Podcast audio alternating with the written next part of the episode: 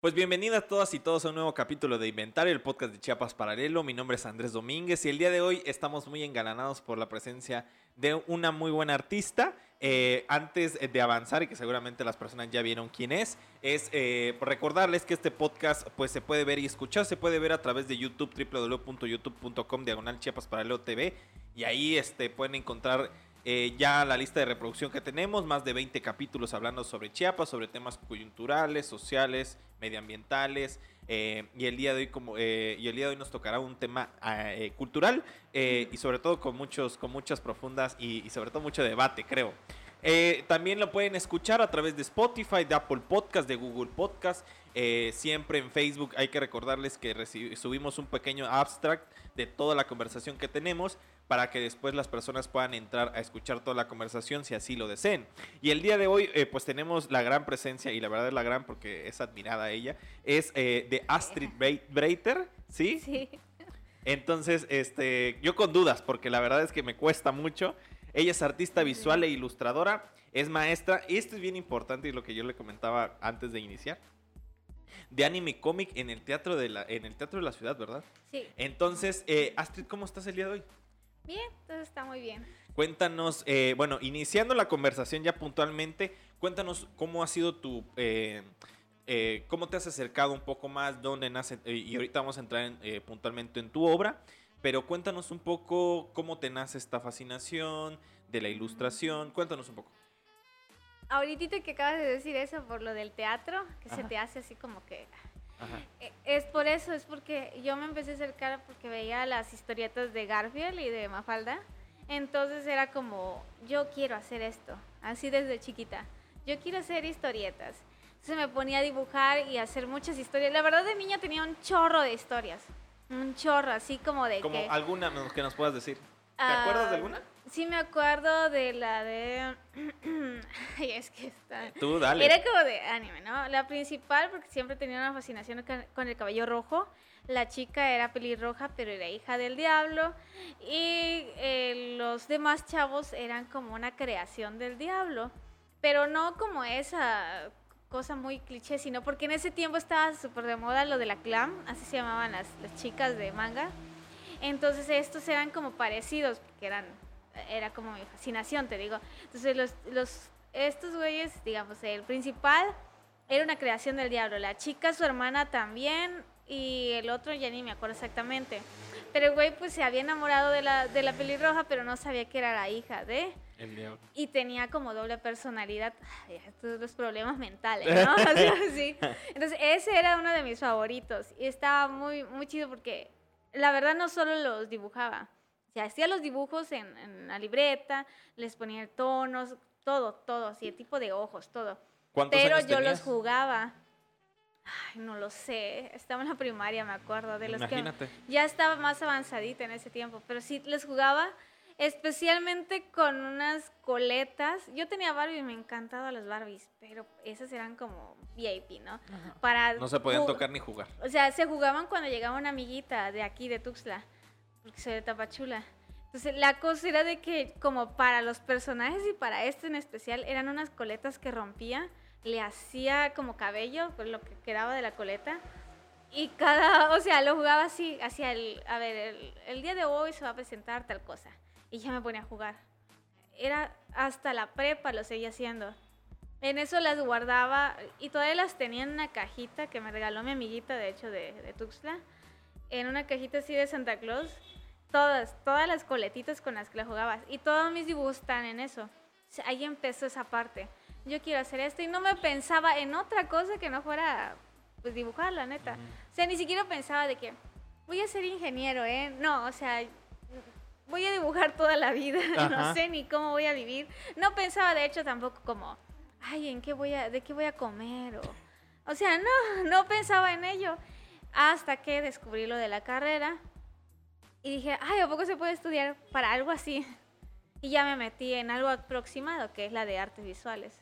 Y ahí empezó, en esa manera de terminando la UNICACH, o sea, la licenciatura de artes, pues ya lo profesional que he estado haciendo. Pero anterior era todo fantasía y brillitos. Y fantasía y brillitos. Sí. Oye, Astrid, me, me- me parece muy bien eh, esta, y, y justo con las personas que hemos platicado acerca de, de cómo, por ejemplo, tuvimos a un, eh, un, un compa que es biólogo, que es Víctor Moreno Ujú. Avendaño, eh, y que él de repente decía, no, pues es que yo veía en National Geographic como había gente que de repente, este... eh, manipulaba víboras y que era y, y que él pasó de ser como esa fascinación de niño y verlo a ser biólogo y eh, a hacerlo, ¿no? Tú tuviste como que, o, o me mencionabas una falda, pero tú tuviste como que alguna otra, algún acercamiento, a alguien que de repente acercado al arte o al arte visual y que tú dijeras, mira, fue mi primer acercamiento a este personaje. No, la verdad, nunca tuve en Tapa, Tapachula, no, no conocía a nadie, realmente no. Y no era de muy de salir, y, o sea, me encerraba en mi burbujita. Te digo, solo era eso, veía, era mi favorito primero Garfield, después Mafalda, después en la del Orbe, no sé si se puede decir. Sí, sí, sí, sí. Ah, no, salía uno que se llamaba el Nuku, y era muy gracioso y también me gustaba leerlo. Nuku? El Nuku. ¿Qué? A ver, ¿qué era? Eran historietas de lo que pasaba localmente. Y el más favorito de todos era uno donde llegó la feria en ese tiempo y estaban todos así de ¡uh! Y unas canciones atrás, así, la, el gato volador y así, ¿no? Y se veían los monos ¡ah! Así.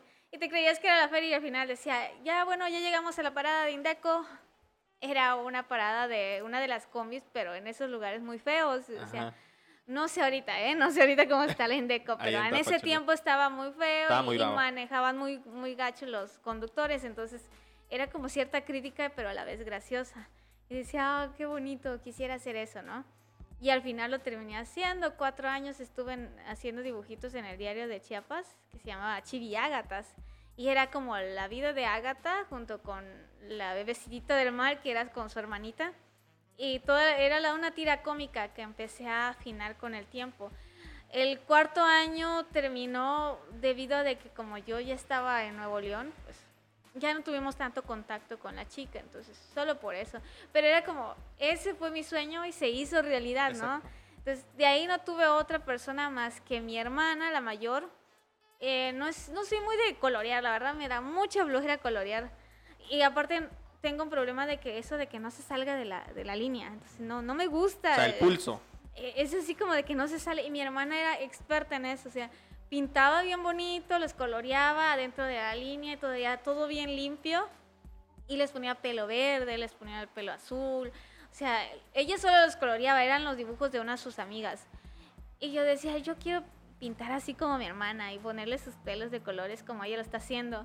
Y hasta hace unos años que dije eso, mi hermana no lo sabía. Ella es muy emotiva y se puso a llorar así, ay, no Ah. sabía que yo había sido tu inspiración. Y yo le digo, sí, o sea, de ahí no hubo como que algún artista que yo conociera hasta que estudié en la universidad, la neta. Y el segundo artista así como que eh, admiré y la verdad sigo admirando por uno de sus, un proyecto que tuvo, eh, era un maestro de figura humana.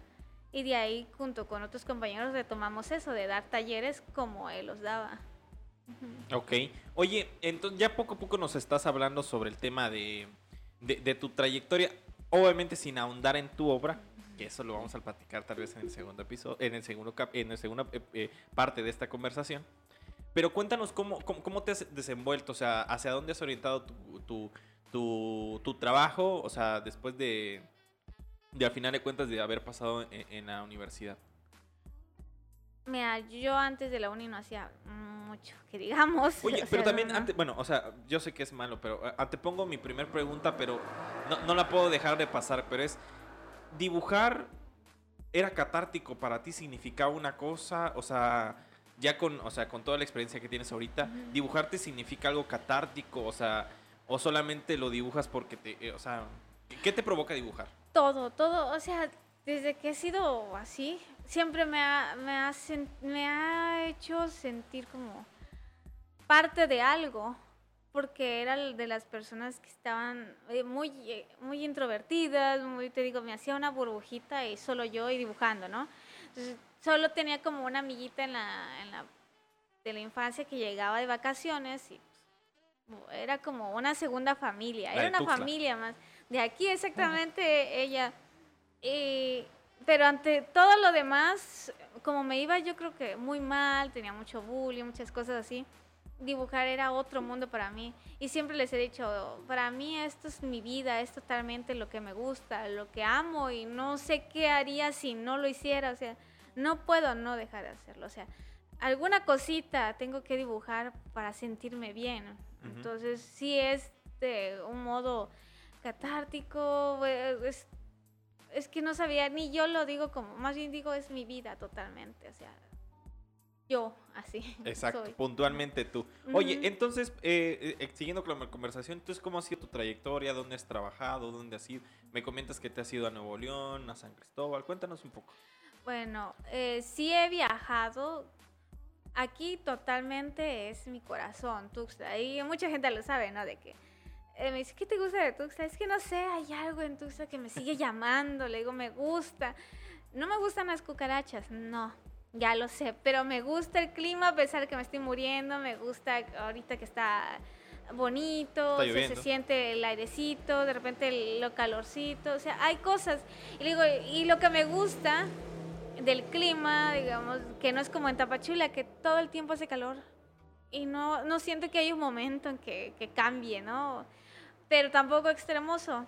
En Nuevo León es extremoso, hace o mucho frío o mucho calor. Entonces, no, no me pude acostumbrar tampoco a eso. San Cristóbal no me pude acostumbrar porque a mí eso es muy esencial el clima. Hacía mucho frío, se me entumían las manos al dibujar, entonces me, estresaba, comía y estaba frío y así, ay, estoy muy molesta por esto. Pero todo este tiempo que he estado viajando me ha, me ha enseñado todo esto, el desarrollarme hasta como para artista, ¿no?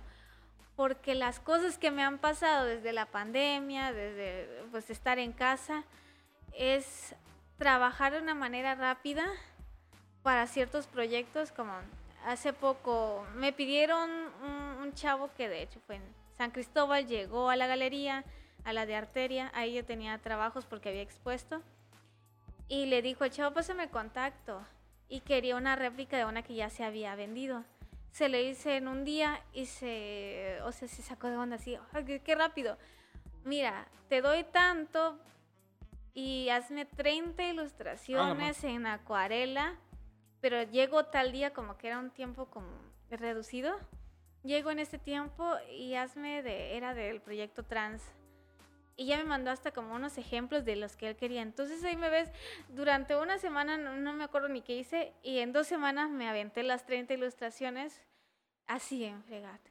Estaba eso ahorita me ayudó un chorro porque ya puedo hacer trabajos más rápido. O sea que, que ese tipo de cosas me enseñan a, avanzar en mi, en mi técnica, en, en todo, ¿no? Y, le, y es, esas son las cosas buenas de los viajes en Nuevo León, o sea, vivía aquí y daba de repente talleres solo de verano. Me fui a Nuevo León y no estuve un tiempo como si nada porque nació el bebé. Iba a dar talleres y en eso vino la pandemia. Venimos para acá y me fui a San Cristóbal y durante ese tiempo solo estuve haciendo como pedidos. Y ya hace poco en San Cristóbal empecé en el centro cultural. Ahí ya empezó como más eh, ser tallerista, como más de tiempo completo, ¿no? Daba clases en Zoom pero también en el centro cultural. Entonces empecé a entender cómo funcionaba todo esto. Claro, es lo que estábamos platicando antes de empezar, ¿no? La tecnología no es tu aliada. No, eso no. El Zoom siempre se me trae. Ya lo saben mis alumnos que soy malísima en esto, entonces me tienen hasta paciencia, ¿no? Pero los que estaban en Zoom, que tenían, mientras estaba en San Cristóbal, ya están aquí en presencial.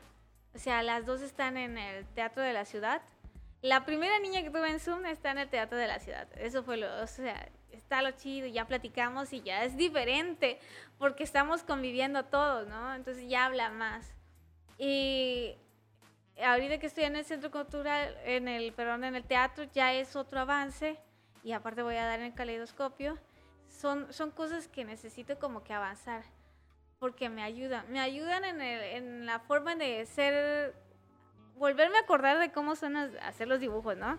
Y hasta otras técnicas, porque los chavos traen otras ideas. Sí. En cómo dar taller, o sea, la experiencia. Y hasta como para ser mejor persona. Y también me abre mucho eso de que, por, desde ya ves que te dije, desde niña fui muy cerrada, muy, muy introvertida. Y con todo este oficio, todo este trabajo, he sido como de que irme abriendo. Ahorita te estoy hablando aquí, normal, pero hace unos años era como de, así me hubiera quedado, ah, sí, sí, yes. porque no podía expresar todo eso. o sea, era demasiado cerrada porque tenía mucho miedo, mucha inseguridad. o sea, y sí me fue ayudando. Y me fue ayudando también el hecho de viajar Ujú. y la pandemia de estar encerrada. Entonces era como de que necesito hablar con alguien.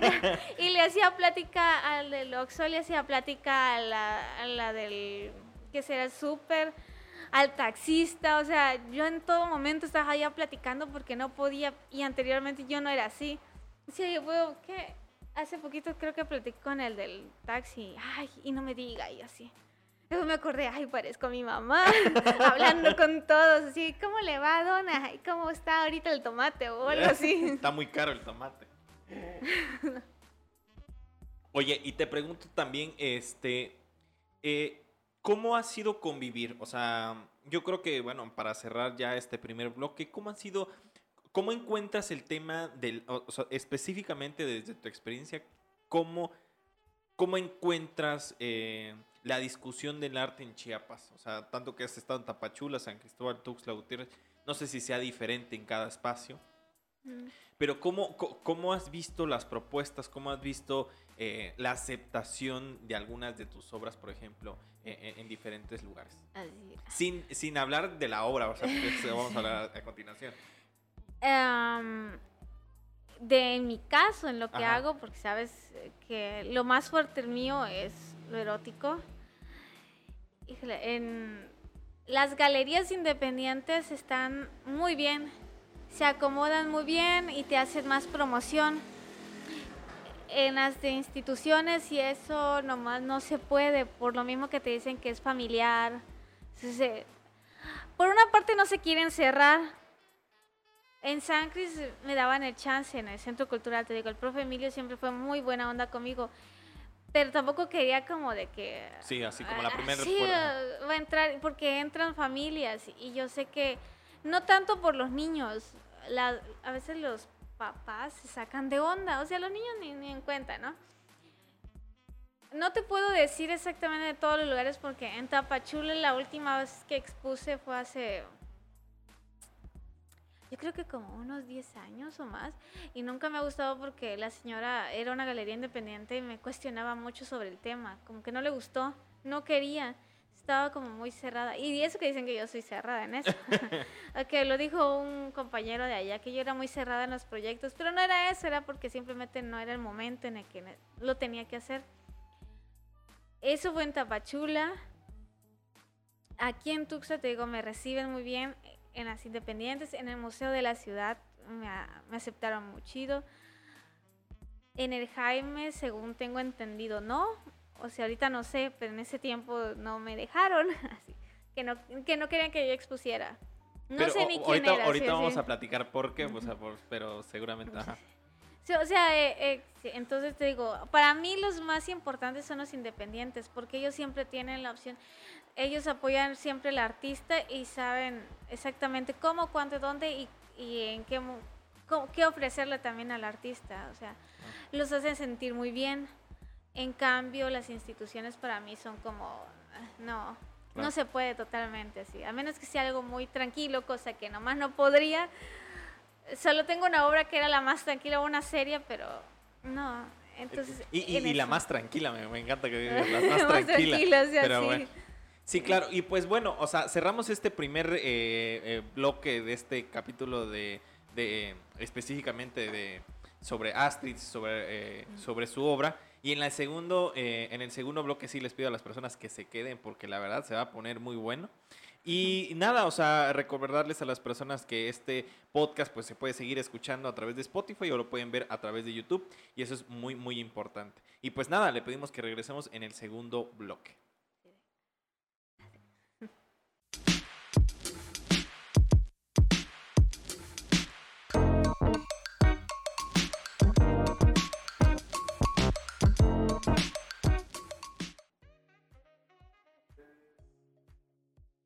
Y regresamos en este segundo bloque ya eh, de este episodio de Inventario con Astrid Breiter, con quien estamos hablando de forma muy puntual. Se nota mi inseguridad, ¿verdad? Pero bueno, eh, puntualmente es este... Nada, seguimos en la conversación, estábamos hablando un poco más de tu formación, de tu trayectoria un poco. Ahorita vamos a hablar de un tema muy candente, que es lo que vamos a, a- a mencionar.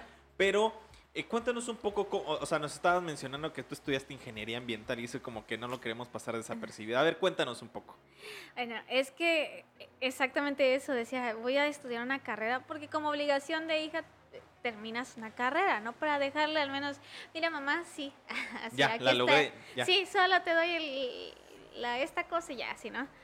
No era mi intención, o sea, te digo, no tenía la idea. Y estaba investigando en universidades y decía Unicach en Tuxtla, estaba Artes, en ese tiempo no era, era profesional asociado, eh, Artes, ¿no? Y yo, ahora le qué chido, llamé, pero pues dijeron que estaba cerrada.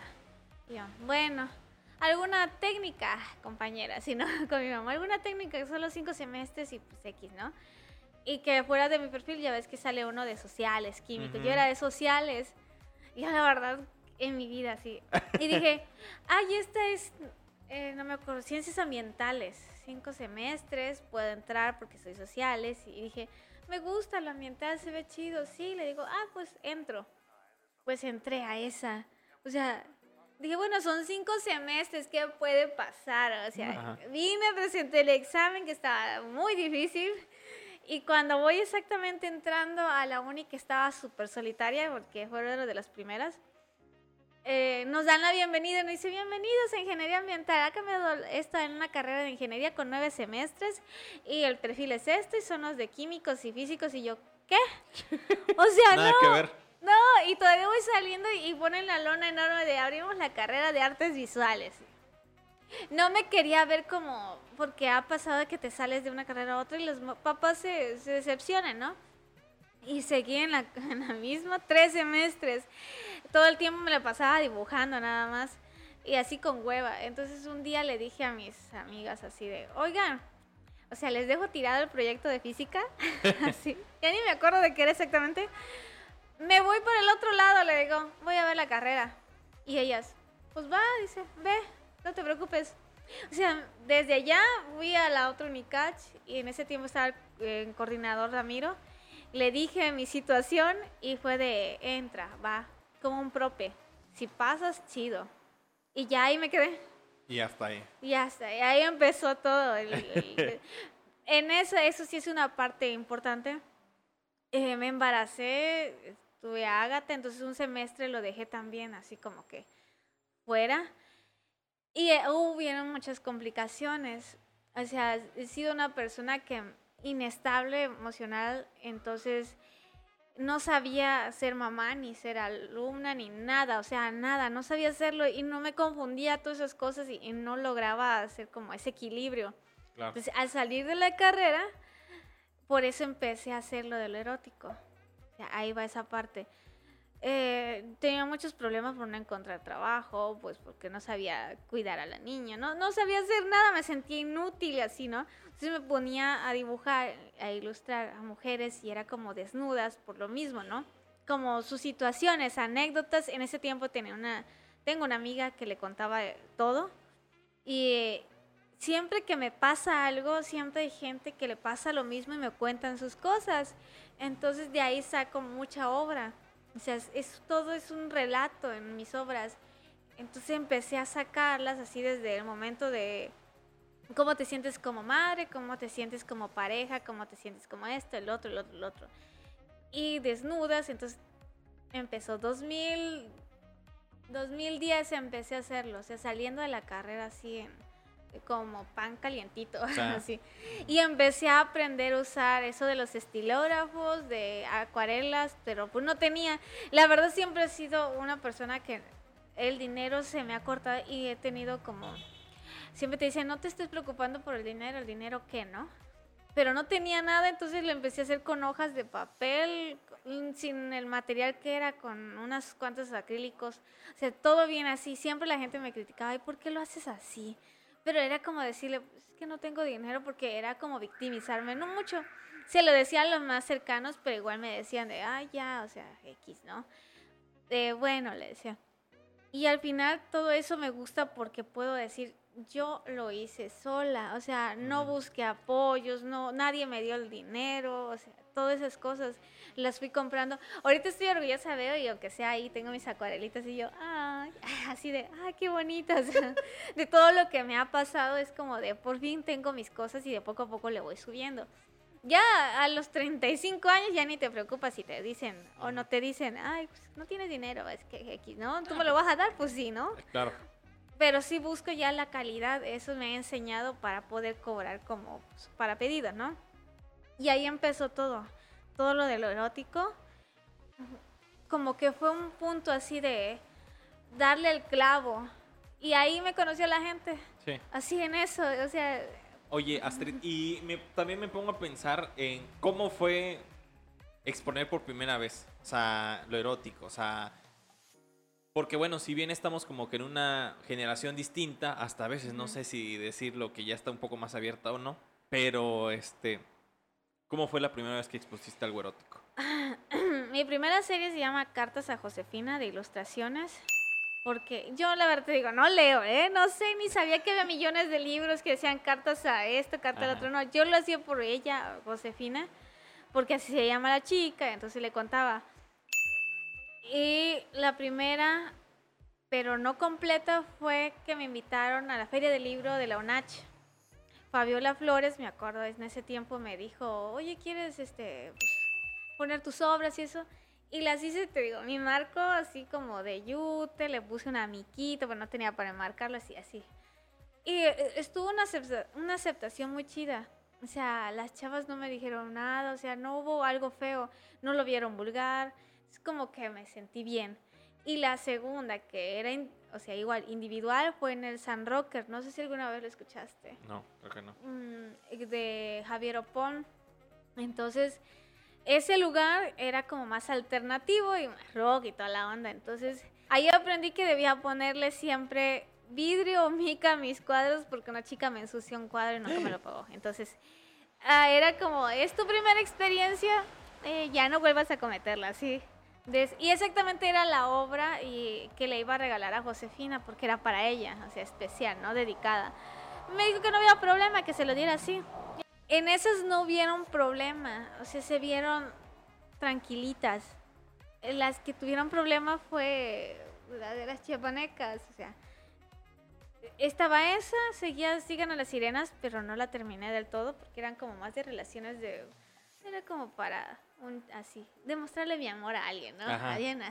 Inventa. Eh, Ah, ok, ok, sí, por sí. favor, ¿no? Ajá. Entonces, esa parte así como de que, güey, eres bien así, o eres bien cachonda, te decían. ¿eh? Y tú, X, no le hago caso. Y hasta en ese tiempo, el que era mi novio, también como que le daba vergüenza. Ese chavo tocaba, era músico, pero le daba vergüenza que yo hiciera eso. Entonces le decía, entonces no eres una persona que te gusta el arte, porque no lo estás viendo con esos ojos. O sea, estás viéndolo de otra manera que no debe de ser como los demás. Y así estaba teniendo problemas con eso y fue cuando hice lo de Chiapaneca. Y ese fue el que rompió y me hicieron así como que Oye, trizas. Pero, así. a ver, o sea, antes de entrar ahí en ese punto, que es el Ujú. punto más clave, bueno, o el punto de discusión, así como que podríamos ahondar un poco más. ¿Tú cómo crees que deben de mirar tu obra? O sea, eh, yo sé que es muy pretencioso, porque es definitivamente muy pretencioso decirlo.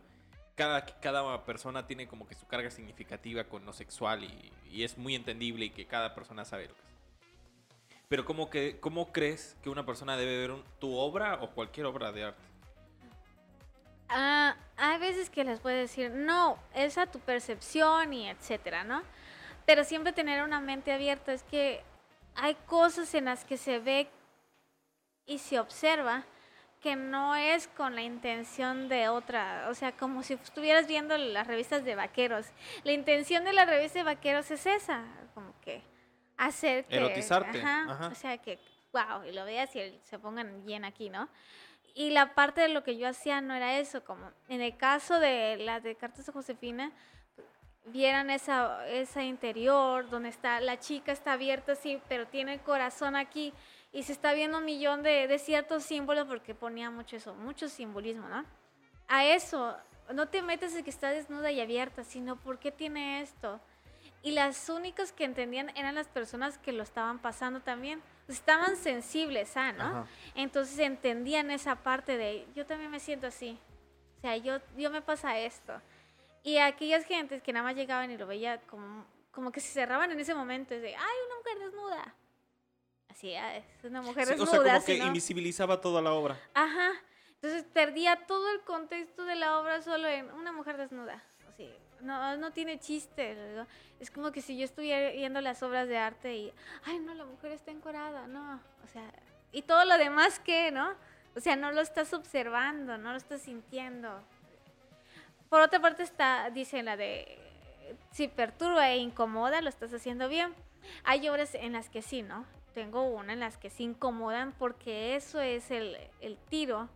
Que lo veas, que te incomode y sepas exactamente de lo que está hablando. O sea, cada cosa tiene su porqué.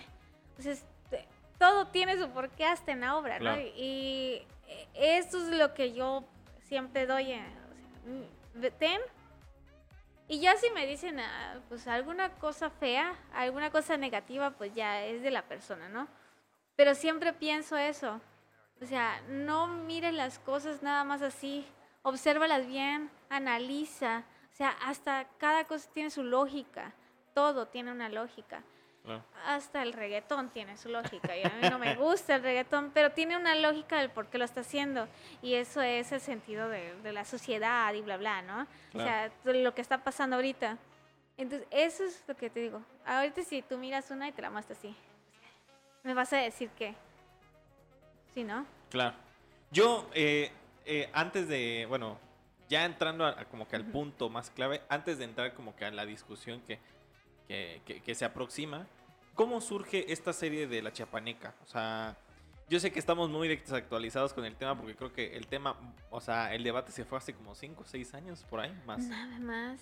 Fue, yo empecé en el 2012, 2013 y creo que tal vez en el 14 con las de las fotos fue que... La- ah, los de las fotos fue, eh, eh, creo que lo que Fue detonó. como que lo re- ajá, retomó y... Entonces estamos hablando hace como ocho años, o sea, pila, ¿no? Entonces, este, cuéntanos cómo, cómo poco surge esta obra, o sea, cómo... ¿Ves de ¿Cuál? lo que te estoy diciendo de, de una, otra y otra? Todo tiene un seguimiento. O sea, la de Carta Josefina se empezó a, a- a desarrollar con la de las relaciones con este chico, el amor y esto. Y desarrolló en la siguiente, que es la de eh, Ochiapaneca, mi amor. Todo tiene siempre también el, motivo, ¿no? Primero, eh, estaba en San Cristóbal y necesitaba como dinero y hacer algo chido, algo mío. Entonces es un proyecto a, largo plazo, todavía lo tengo. Y se ha ido transformando. Entonces el proyecto a largo plazo es hacer playeras o algunas, algunas cosas, ¿cómo se le dice? Insumos o algo así. O sea, de ese proyecto, pues para generar dinero y hacer más todavía, volver a hacer más cosas, ese, ese tipo. No lo habían entendido. Te digo, se hizo en hojas blancas y aquí bien... No tienen color las primeras, por lo mismo, porque no tenía ni, ni tonos piel, o sea, los únicos tonos que tenía exactamente esos, y las monas no tienen color, están blancas. Y lo segundo, estaba con este chico y me dijo, ay, tengo un fetiche con las chicas de, pues con ropas regionales y No eso, manches, ¿eso te dijo? Sí, entonces yo estaba así como, y estábamos hablando de hecho por alguna cosa que pasó de una su amiga y eso. Y entonces fue cuando se me dio la idea de, ah, qué bonito sería retratar la belleza así, ¿no? Con nuestros trajes, o sea, nuestras raíces y lo más representativo aquí es el traje de la chiapaneca, es muy bonito, dije, me encantan sus colores. Y así empezó a hacer las chicas muy erotizadas. Hasta eso ni están tanto, están sutilmente todavía. de hecho, es, es una, o sea, a comparación de tal vez las obras que he visto Sí. últimamente, sí, se veía todavía como que con una... Sutil, Ajá, muy ajá. sutil. o sea, Y aparte cuidado. porque decía, bueno, pues van a estar en playeras, ¿no? O sea, no las voy a poner tan tan fuertes. Que se vean lindas y aquí bonitas con sus trajes y sacarlas en playeras, etcétera, ¿no? En eso se desarrolló con, con el del parachico. Dije, debería ser una con el parachico para decir el amor entre ellos, ¿no? Y con sus, con sus trajes. Te juro que yo no sabía que lo tenían así como si fuera un santo. O sea, no. O sea, yo de verdad, yo no lo vi de esa manera, yo lo dibujé y hasta estaba pensando en el amor, el amor, así bien aquí ridícula, ¿no? Dibujando para chicos la chiapaneca. Por eso te digo, también está muy sutil, está nada más encima de él.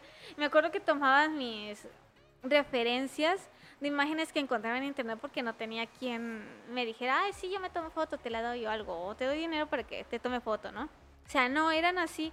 Y las veía y decía, ay, qué bonita está, está muy linda, la voy a aquí a transformar, porque eso siempre también lo hago, puedo transformar o mover un brazo, alguna cosa.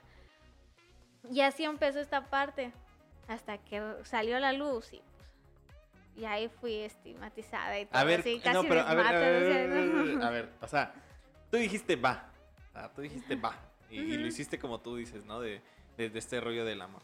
Pero ¿cómo, cómo, cómo te llegó esa primera crítica donde dijiste, o sea, a chingar, o sea, cómo te comenzaste a dar color que... Eh, No, no, ¿cuál no, no quiero decir que tu obra estaba mal, sino que cómo, cómo, cómo, cómo, comenzó ese debate.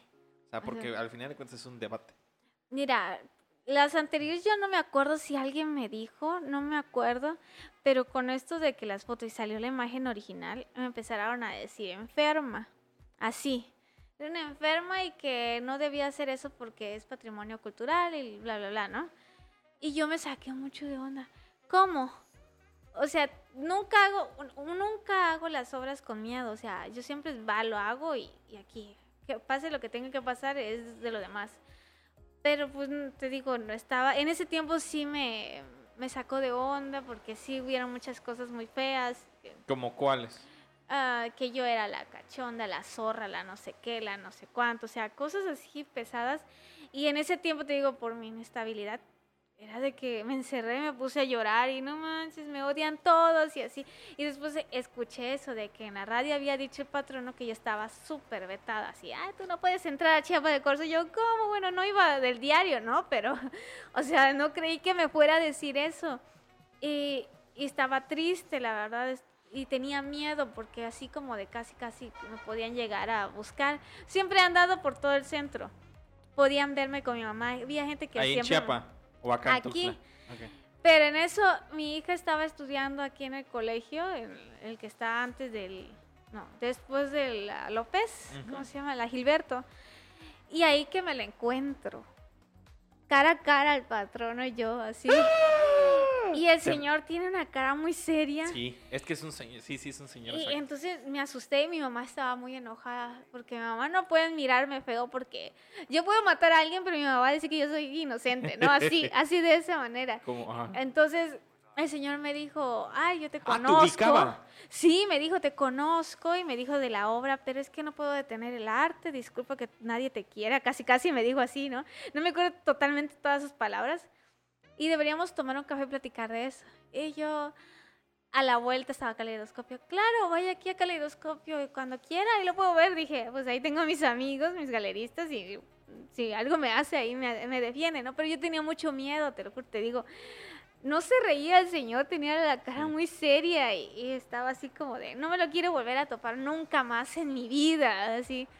Y ese tiempo, toda esa crítica pasó y te digo, me gusta, qué bueno que fue, porque eso me empezó a hacer más fuerte. Al Sí, final, ahorita me pueden decir hasta otras cosas y es como, eh. Hace poquito lo de la entrevista que me hicieron, ahí dice un montón de cosas que se me hacen hasta absurdas, así, eso que tiene que ver, así, ya ni siquiera le hice caso, solo el que único que le contesté fue de, eres la combinación de eh, Guile con eh, Chun-Li, le dije, no, Guile no tiene gorro, le digo, ese es Kami, Kami, o sea, hablando de Ajá. cosas de gamer, ¿no? O sea, nada que ver, pero ya ese es el carácter que me fui formando poco a poco por tanta crítica. Entonces al final, pues estuvo bien, estuvo muy bien, gracias. Gracias a Gracias todos por, por eh, decirme así. Ah, sí, ¿no? Y, Oye, ¿y, y dónde quedó la obra? Pues la obra se vendió, eh, la original, la chiquita de Chiapaneca, no sé si también se vendió, cosas se me perdieron, muchas cosas se me perdieron en el viaje, pero la de Chiapaneca se vendió a don Emilio Salazar, Ajá. entonces él tiene parte de una obra. ¿Y cómo te sientes? O sea, ya, ya, o sea, o más o menos los, los has, lo has apuntado, pero ¿cómo te sientes hasta este momento? O sea, Mm, de- o sea viéndolo ya muy lejanamente, porque ya fueron 8 o 9 años, tú dijiste, mira, sea, ¿cómo te sientes ahorita como artista con, con- con ese aspecto? Siempre que me preguntan, es, es como mi obra que amo y odio a la vez, pero sí es como de wow. Siento que he avanzado mucho, siem- siempre lo he dicho, he avanzado mucho y me siento muy bien conmigo misma, la verdad. Te digo, ha pasado y mi proceso ha sido muy largo a comparación de otros compañeros, pero lo agradezco porque siento, digo, lo he podido, lo hago, lo hice, lo pude hacer, o sea, me siento muy bien, así. Qué bueno, qué chido. La verdad es que, que, o sea, sie- siempre me quedé con ganas de escuchar esa anécdota y qué bueno que ya la inmortalizamos a través de este medio. Y pues nada, terminamos este segundo bloque y, y entrar- entraremos en un tercer bloque para seguir con la conversación con Street Breakers.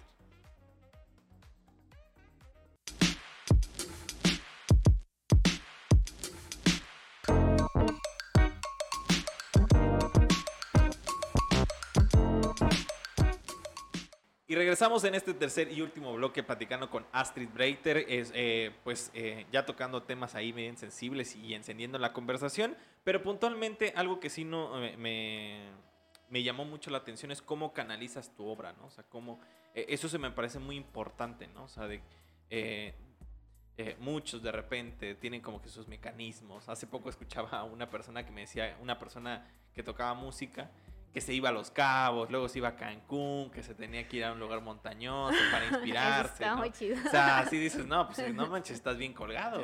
Entonces, pero tú nos estabas contando que a partir de las pláticas que tienes con algunas personas haces tu obra. Ah, No sé si nos podrías poner un ejemplo, o sea, Sí, puntualmente. mire, a ver, siempre en cada, cada obra hay cosas muy importantes de que de alguien que me ha dicho, sí, eh, tengo cuando te dicen, ¿cuál es tu inspiración? Así, ah, ya que se me baje la, el hada madrina, me diga, ten, así, ¿no? que No, te pues, toque eh, con la varita. Ajá, o sea, de ahí soy todo, o sea, todas las cosas me, me sacan una obra o algunos tonos, etcétera. Pero lo importante siempre es la idea, ¿no? Entonces, digamos, hay una obra que yo tengo, que- una serie que se llama Anónimo y es muy fuerte, te lo había dicho. Es sobre la violencia sexual, pero muy pesada, sí. Y yo escuché unas pláticas as- a grandes rasgos sobre ese tipo de pensamientos que tenían personas que tenían esos problemas y tenían esos trastornos violentos, ¿no? Entonces, ¿cómo logras que toda esa plática que dijo lo, lo pongas en un papel? Exactamente. O sea, todo lo que te está diciendo en, ese momento en mi mente ya lo está generando. Ya, tú Sí, me- ya- lo estoy ajá. visualizando. Ya lo tengo aquí. Los bocetos que yo hago son mentales. Como chaquetas mentales, pero no algo así, ¿no? Mismo, tú me puedes estar contando ahorita, no, fíjate que eh, me pasó esto en el trabajo y, y se derramó el café y de repente me bla, bla. Entonces yo estoy aquí con la mente viendo cómo sería toda una imagen, una sola imagen. O a veces varias, porque puedo sacar de una sola anécdota varias cosas, ¿no? Entonces eso me va generando uno y otro. Y hay una que personalmente es mía, que se llama Sinfonía Caótica. Eh, porque en ese momento me estaba pasando, estaba llevando la fregada, se diría, ¿no? En una situación sentimental y toda era muy, era puro dolor, ¿no? Puro dolor. Porque él ponía canciones, a partir de las canciones, digamos, la de Noche de Ronda, que es una de mis favoritas. A partir de esa Noche de Ronda, lo que dice de la luna, no te vayas, y la- eso era lo que me pasaba en ese momento con esa persona. Así, ¿no? Entonces, todo que se generó en una sola imagen, toda, esa, toda la canción más la anécdota que pasé en ese momento, ahí estaba. Esa es mía. Y hay otra como que, digamos, llegó la chica y me dijo, oye, a mí me pasó eso, pero en vez de esto me pasó aquello. Y la persona se fue y me quedé embarazada, digamos, ¿no? Y, y me quedé con el niño, pero al final él quiso regresar, pero después encontré a alguien mejor y ya estoy con otra persona. Entonces, toda esa anécdota ya la puse en una o dos. Así. Ujú. Y a- hasta a veces logro hacer como en ese caso, que los eran hojas de colores, de diferentes tonos, que sean dos hojas color verdes, pero en diferente imagen. O sea, Ujú. una ilustración aquí y otra, pero en color verde, ¿no? O sea, eso, todo eso lo voy mecanizando aquí. Mi mente ya está como en Sí, otro- ya, ajá. ya, ya está. Pero es parte del eso. talento, ¿sabes? Es parte, es- o sea, es parte, o sea, yo no tengo, yo si, si algo he dicho es que carezco mucho de creatividad. yo no te puedo dibujar nada porque no puedo. Pero algo puntualmente sí lo escribo y no sé qué. Pero tú tienes ese talento, para mí es un talento. Es, es muy importante, o sea, para mí tenerlo, porque de verdad, te digo, el mundo no sería lo que si yo no lo tuviera. Todas las cosas que me van pasando así en la calle, o gritamos así, ¡ah! Y nos imaginamos que está como una imagen de, de los Mickey Mouse, o que es como parecido a lo de los 30 que hacen así la lengua y salen los ojos, algo así. yo me imaginé que hice de esa manera y no está pasando, pero en tu mente ya es como una caricatura tu vida también. Y te digo, a mí lo, lo, que más me gusta son eso, las caricaturas y las historietas. Y eso, eso me ayudó en lo erótico. Eh, te estaba platicando, porque hice también como que esta parte erótica me, me llamó la atención también, porque una vez llegó mi hermano con el disco de Appetite for Destruction de Guns N' Roses, y fue como el primer disco que me mostró de rock cuando estaba niña, y está la imagen de las calaveras, le das la vuelta y hay una ilustración, una pintura de Robert Williams. E, este, este güey tiene unas obras pero buenísimas y que algunas también se mezclan con los del tipo años 30 pero eh, erótico. Y ahí estaba la de un robot, que estaba una chica con los calzones abajo y estaba el robot y otro que se viene acercando. está fuerte, la neta, ¿no? Pero yo dije, wow, yo quiero hacer algo así y que sea de rock, todavía. O sea, me quedó en ese momento de que necesitaba hacerlo. Y todavía, digamos, he hecho portadas de, ah, pues unos cuates de estos de cumbia que son bien buena onda y he hecho portadas y es como, wow, ya me estoy aproximando a lo que ya había dicho, o sea, de lo que ya quería. Ahora solo falta el de rock, ¿no? Pero algo que sea muy fuerte, algo que de verdad sea como el de Robert Williams, que realmente no haya restricciones. Entonces todo eso es como de, lo quiero hacer. Y siempre cuando digo lo quiero hacer, o es que lo, al final lo hago. También me puse las, las metas de voy a avanzar. Ah, una de las cosas que me pasó que yo estaba en la carrera y te digo que no sabía equilibrar mi vida, ¿no? Entonces estaba toda así de, ah, ¿qué me va a pasar, no? No sé. Eh, la cosa era de que me dijo una vez un compañero, tú no vas a hacer nada de tu vida. Y me molesté mucho, era como que me dio así más, digo, muy depresiva, y entonces peor. Y en ese momento me puse a, dibujar muchas cosas. Sin querer era como que los inicios del erotismo. Y empecé a usar internet, ¿no? A aprender a medio usar ahí imágenes ilustraciones. Y me salían ilustraciones digitales y yo, este es un mundo muy maravilloso, ¿no? Y desde ahí empecé a hacer esto de lo erótico también. Y este cuando me dijo, nunca vas a hacer nada de tu vida, empecé a, generar y a poner como que imágenes así en mi, en mi cuarto de, voy a sacar, que salir esto en el periódico y quiero salir en la tele y quiero salir, o sea, y hasta me voy a pintar pelo de rosa y puse unas fotos de una chica de pelo de rosa, que en ese tiempo eran emos, estaba muy de moda eso. claro. Entonces, al final se me fueron cumpliendo todas esas metas. Y te dices, si entonces pude hacer esto, algún día me voy a poder hacer aquello.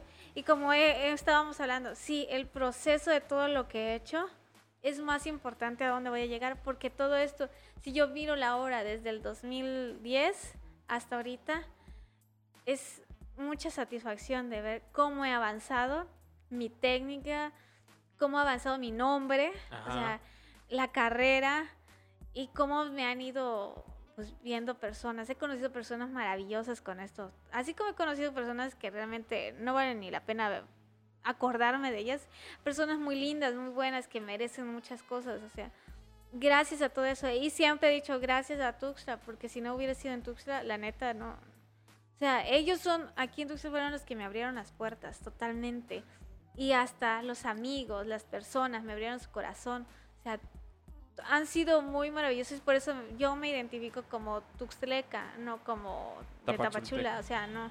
Yo soy tuxtleca, le digo, y ni siquiera conozco Tapachula, le digo, no, no, no tengo ni lazos con Tapachula. Y aquí así de que, ah, vamos a comer a tal lado porque ahí me gusta, con don no sé qué, vamos a los Juanitos porque ahí también me gusta, o sea, cosas así, ya la identidad la tengo más acá. Claro. Oye, eh, justo tocaste un tema que a mí me llama... Eh, mucho la atención, que es el tema de, al final de cuentas, de las restricciones, ¿no? ¿Tú qué, o sea, ¿tú qué piensas de dónde viene la restricción sobre lo erótico? Me pongo a pensar eh, en estas obras de Miguel Ángel, de... O sea, que también retratan al hombre sexualizado, ¿sabes? O sea, al hombre sexualizado, a la mujer sexualizada, y que por tal vez tener una, una, carga significativa distinta, como más a lo religioso, como este tema de deidad, pues nunca, o sea, tú puedes ver un cuerpo súper musculoso, así cañón, pero nunca le das esa carga significativa en, en ningún momento, ¿no? O sea, hace, hace poco fui al Zócalo de la Ciudad de México a ver la, lo de la Capilla Sixtina, porque no me da para, dar para ir a Roma, pero lo vi y vi cuerpos, o sea, cuerpos casi desnudos, pues y cómo se le da esa carga significativa de lo celestial, de que también el cuerpo se va liberando y que no sé. ¿Tú, tú, tú cómo asimilas este tema de las restricciones sobre lo erótico? Es que ese es el, problema, digamos. Las personas ponen ese tipo de restricciones, ellos mismos se, se, cierran a esa parte. En la de las portadas no se puede hacer algo muy erótico o desnudos porque te lo quitan. O sea, eh, porque la, exactamente la sociedad te ha ido manejando en de que es que está desnudo, está prohibido porque hay niños, porque lo puede haber una familia, porque la cosa es, pero ¿por qué? O sea, pero ¿por qué? O sea, quitar esa parte. O sea, pero ¿por qué esconder si venimos y nacimos desnudos? O sea, ¿por qué? Porque ellos mismos lo han estado, viendo así, se, se tapan los ojos, lo ven porque la persona tiene el morbo en la cabeza. No está consciente de que las chicas que pueden pasar con su faldita, o sea, ya la persona que dice, ¿cómo va a salir así? es el morbo de la persona, no la persona. La persona se viste así porque le gustó, ¿no? Lo mismo, tú pintas una, un cuerpo desnudo porque está bello, se ve muy bien, los músculos, lo, el volumen, hasta aunque hagas un dibujo lineal, el volumen de un cuerpo desnudo es hermosísimo, sea como sea. La persona es la que tiene la mente de, está desnudo y eso es lo que genera. Y eso va enseñando a las demás generaciones también, o sea, a ese morbo hay cosas que sí te lo puedo decir como el porno, ¿no? Pero pues es una industria que está dedicada a eso. En cambio, tú ves las esculturas. Yo la verdad veo las esculturas y las veo hermosas. Son, son una cosa más divina. Así, así en buen plan. Pero las personas, hay ciertas personas que dicen, no, ponle una hojita porque se le mira aquello, ¿no? Ni siquiera pueden decir el nombre de las partes. O sea, le dice el, ponle no a la zanahoria, así, ¿no? Eh, no tiene nada de malo. Por eso hay que seguirle enseñando a los demás, a las nuevas generaciones, de las cosas por su nombre, no seas morboso. Eh, yo le he dicho a Agatha, mira las cosas como son, sin ese, ni con albur ni nada, porque son para eso. Y si tú quieres ver alguna cosa que es dedicado a tu morbo, sí, pero lo demás no. Y por eso son estas restricciones, que la verdad sí, a veces como que, como que te pone triste, ¿no? Porque me pasa en Instagram y en Facebook tengo que hacer un chorro de censura. Sí, pues... Eh, un chorro así. Y ya no se aprecia la obra, pero si no te lo denuncian, te lo quitan, te lo eliminan así como que ya. Y no está, o sea, no, no se me hace grato hacer eso en una plataforma y te dicen, bueno, hay plataformas para eso.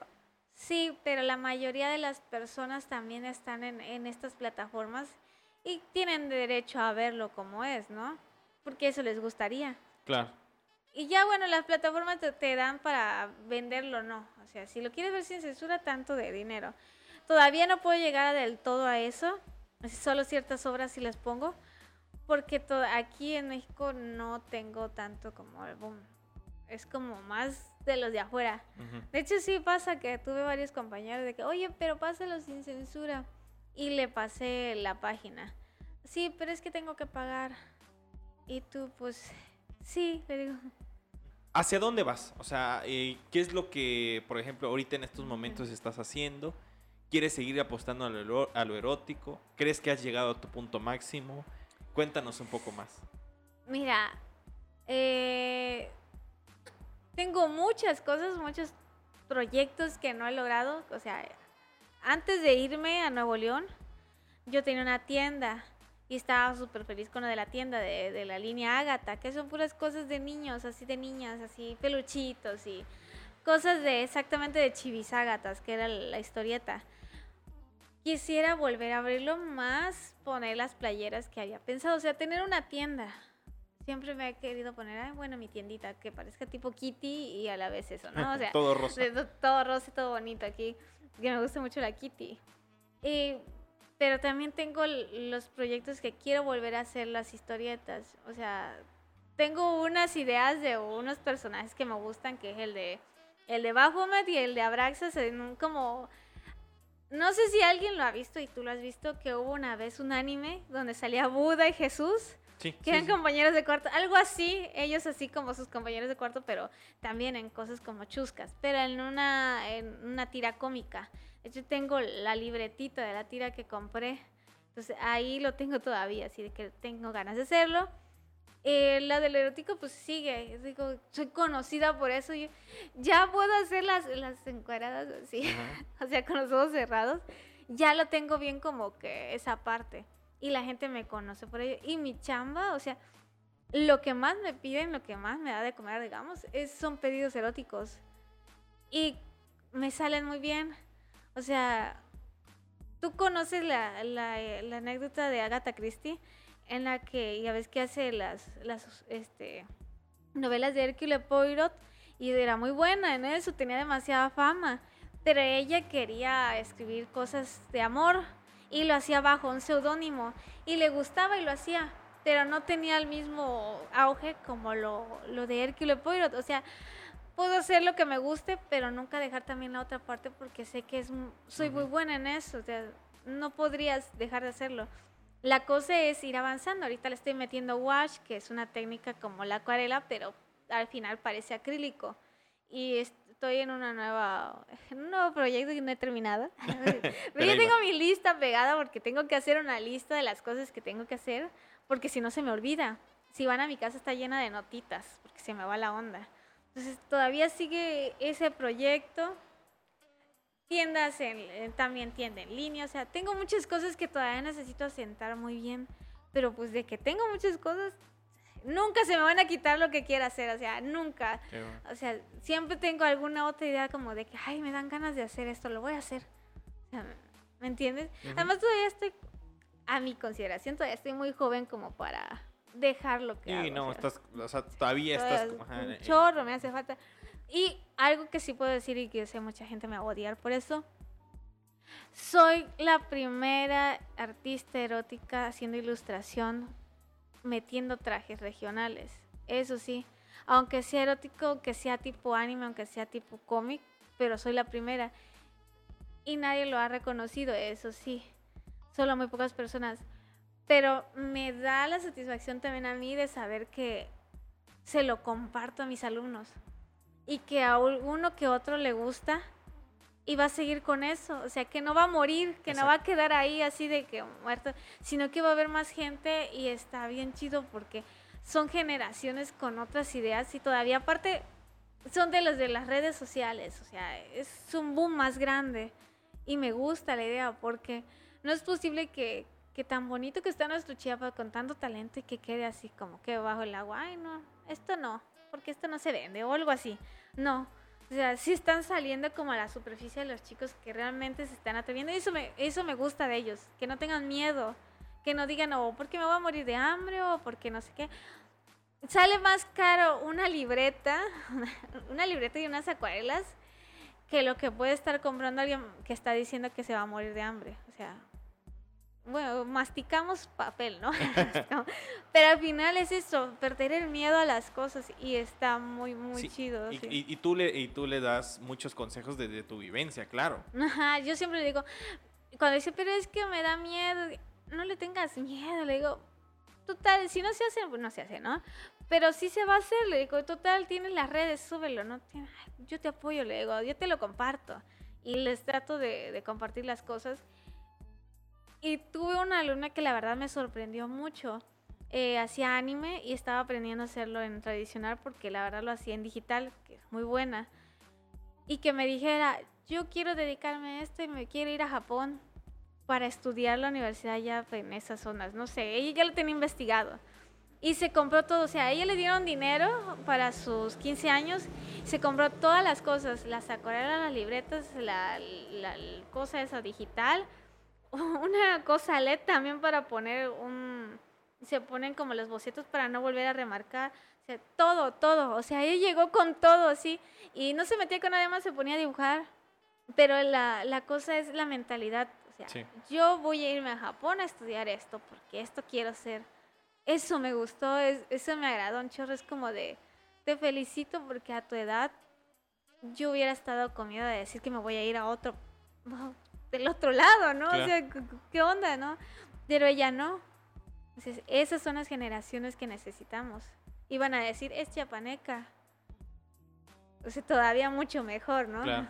Sí, porque de repente eh, algo que estábamos hablando con Lucy y con Juan, la, la vez que los invitamos acá, es que eh, pareciera mentira, pero ya, o sea, reconocemos mucho a, las personas que están triunfando afuera, pero nos damos cuenta que aquí en Chiapas este, es como muy complicado. O sea, ya cuando están fuera, sí de repente regresan y, se les reconoce, pero muchas veces se les dio la espalda aquí en Chiapas. O sea, desde lo gubernamental, la misma sociedad, es como muy complicado de repente eh, resacirles todo hecho porque al final de cuentas piensas que tu mismo estado te da la espalda.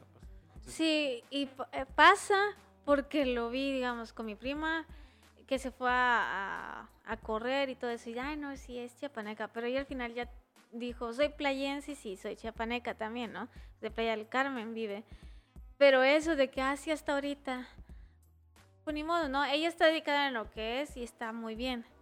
Pero también dices, tú pudiste haber apoyado esa parte, ¿no? O sea, la persona de tu propio estado, o sea, ¿por qué necesidad tienen que se vayan? Sí. Sea, me voy a ir a... Aremi, Fuentes es el mejor ejemplo.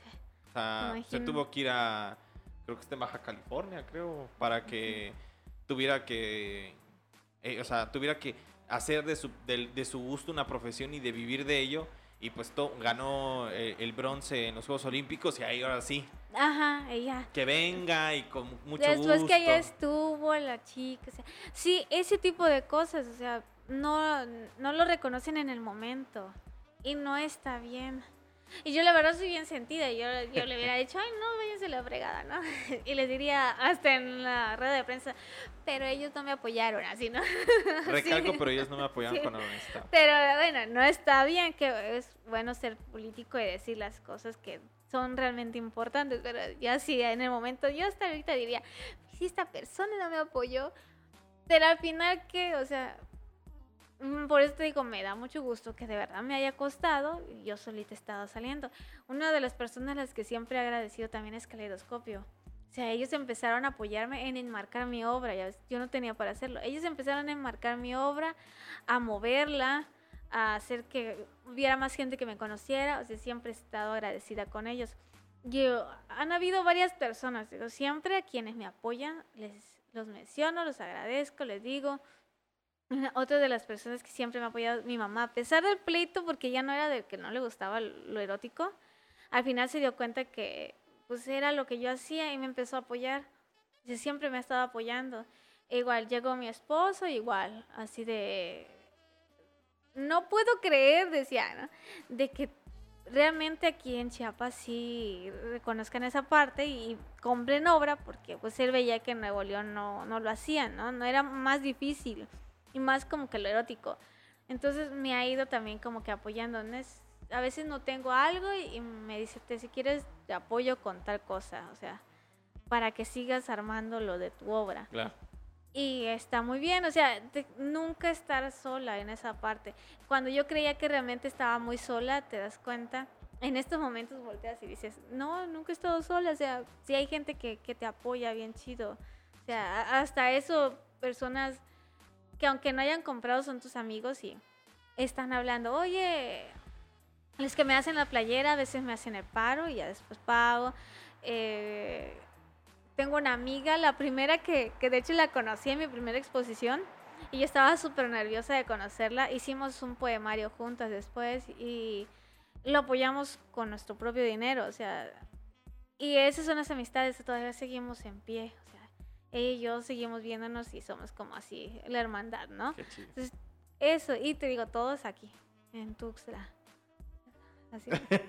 Oye, Astrid, y, Dani. y- y para finalizar, este, eh, justo este tercer y, y último bloque, ¿dónde te pueden encontrar? O sea, eh, alguna red social en la que puedan ver Mm. parte de tu obra, porque como tú dices, si, es- si entras al Instagram, de repente como que dices, ah, está chidísimo, pero pues hay mucho mu- muchos este cositas para bloquear ahí para que no te lo denuncien. Pero tú cuéntanos dónde te podemos buscar, dónde te Em, podemos ver, dónde pueden encontrar tu obra, Ah. dónde la pueden comprar. En Instagram es donde tengo más actualizada toda mi obra. Es Astrid Breiter, así juntito. Y me encuentran todo, así, tuc, tuc, tuc, aunque esté censurado, pero lo encuentran. Donde no está censurado es en Patreon, igual Astrid Breiter, solo unas cuantas obras que son muy fuertes y están como que le tienes que pagar, ¿no? Un cierto monto. Eh, también estoy sacando una, una en línea, unas ventas en línea, se llama Librería MX y está en venta mi obra en réplicas y original y también libros de mi esposo, te digo, para apoyarnos mutuamente. Entonces, ahí me pueden encontrar Ok. todo. Y en mi casa. Oye, Astrid, eh, Astrid, para- nada más para finalizar, ¿algo que tengas que mencionar? Bueno, me gustaría, así no. Ajá, sí. Aquellos que, que- que estén interesados de que necesitan, así que aprender anime, cómic, pues, bienvenidos. Todo es muy like en el Teatro de la Ciudad. Ahí en, en Facebook me pueden encontrar, pueden encontrar las, los carteles Astrid Breiter también eh, en el teatro y en Caleidoscopio, por si quieren aprender anime y cómic. Y además está muy liviano, también acuarelas. O sea, liviano digo de que no soy muy así como Muy exigente. muy exigente, o sea, todo es muy light, pueden comer chucherías, nos encanta comer chucherías en la clase, eh, refrescos, etcétera, o sea, te digo, y en Zoom, o sea, todo es muy aquí. Si ahorita también hay gente que tiene dudas, de, oye, quiero saber cómo se hace esto, también me lo pueden decir. Entonces, soy muy accesible en eso. Pues bueno, pues terminamos este, eh, este eh, podcast, bueno, este, este episodio y la verdad es que estamos muy contentos porque de forma personal yo siempre la he admirado, o sea, se- se- he sido como eh, ese fan ahí, como que de repente dije, y yo alguna vez la voy a entrevistar, o sea, y mira, después de muchos años como que se me dio y qué bueno que fue tanto tiempo y no solamente fue una entrevista como que así muy liviana. Y yo creo que este tipo de formatos dan como, o sea, imagínate, yo, yo creo que dijiste cosas como muy personales o como muy profundas y que todo mundo se queda con la conversación, por ejemplo, este rollo de lo de la chapaneca y, y el parachico, que se quedó como que con un sola, co- como con una sola visión, ¿no? Y, y- y- a veces no existen como que los medios como para, expresar y decir toda esa crítica que yo, yo me afectó o- o- o- y como tú dices, hasta el momento me ha fortalecido. Pero en ese momento, pues todo el mundo te andaba literalmente casi, casi excomulgando. Sí. Entonces, como que este tipo de, de- de cuestiones hace que las demás personas puedan replicar y, y- y pensar, ¿no? Que al final de cuentas puede haber un futuro mejor. Y pues nada, mi nombre es Andrés Domínguez. Le recuerdo que este podcast se puede ver y escuchar. Se puede ver a través de www.youtube.com diagonal Chiapas TV y se puede escuchar a través de Spotify, de Apple Podcast, de Google Podcast, de Facebook Podcast. Buscan Inventario o Chiapas y ahí pueden encontrar el capítulo. Le doy eh, un especial agradecimiento a Gustavo Coutinho quien nos realizó y nos produjo este capítulo y pues nos vemos en la próxima emisión.